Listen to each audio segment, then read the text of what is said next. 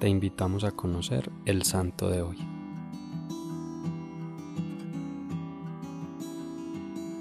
Hoy conoceremos la historia de San Pantaleón, médico y mártir.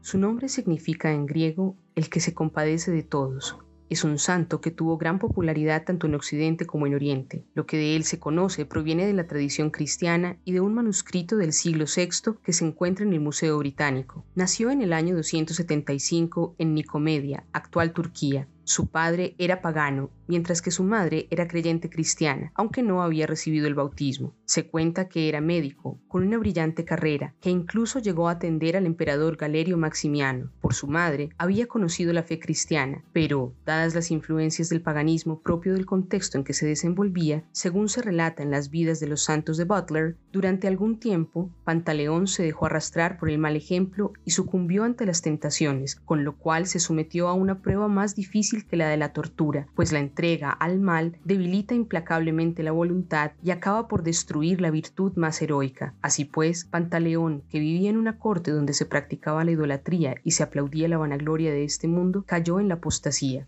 Un cristiano piadoso llamado Hermolaos le abrió los ojos, le recordó el poder de Cristo y lo condujo de regreso a la iglesia. Pantaleón decidió repartir a los pobres todo lo que tenía, sus bienes y sus dones. Se cuenta que, abro comillas, desde entonces ya no solo se dedicó a curar los cuerpos, sino también las almas. Conociendo el poder de la oración, realizó varios milagros, como la curación de un ciego en nombre de Jesús, fenómeno que logró la conversión de su padre. Cierro comillas. La persecución de Diocleciano se desató en Nicomedia en el año 303. Algunos de sus colegas médicos lo denunciaron por envidia ante las autoridades. Fue arrestado junto con Hermolaos y otros dos cristianos. El emperador quería salvar en secreto a quien había sido médico, así que intentó convencerlo de apostatar, de renunciar a la fe. Pero San Pantaleón, quien había tenido una conversión auténtica, firme y de corazón, se negó a aceptar esta propuesta. Más aún, para demostrar la verdad de la fe ante sus acusadores y adversarios, así como la acción del poder de Dios, curó milagrosamente a un paralítico. Sin embargo, este signo fue tomado como un acto de brujería y desafío, de manera que fue torturado y condenado a muerte, junto con los otros tres cristianos que lo acompañaban. Según consta en las actas de su martirio, su ejecución se retrasó un día, pues los verdugos intentaron matarlo de seis maneras diferentes, de las que salió ileso milagrosamente. Finalmente, fue decapitado a los 29 años de edad, el 27 de julio del año 305.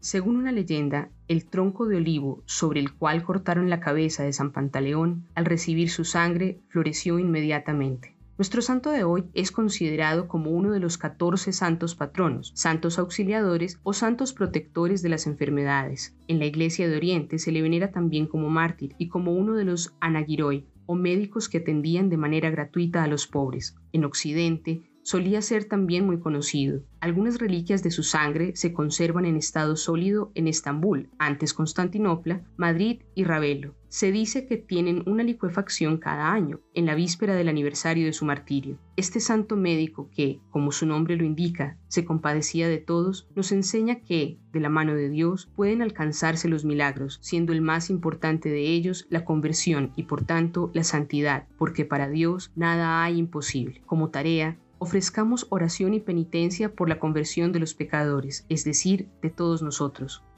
Señor Jesús, tú que viniste para darnos vida nueva, vida en abundancia, tú que sanas los corazones enfermos y les das aliento, danos la fortaleza para que, a ejemplo de San Pantaleón, decidamos dejar por amor lo que nos aleja de ti, que seamos capaces de permanecer fieles y firmes en la fe hasta el final, llevando siempre a nuestros hermanos el alivio y consuelo que solo puede venir de ti.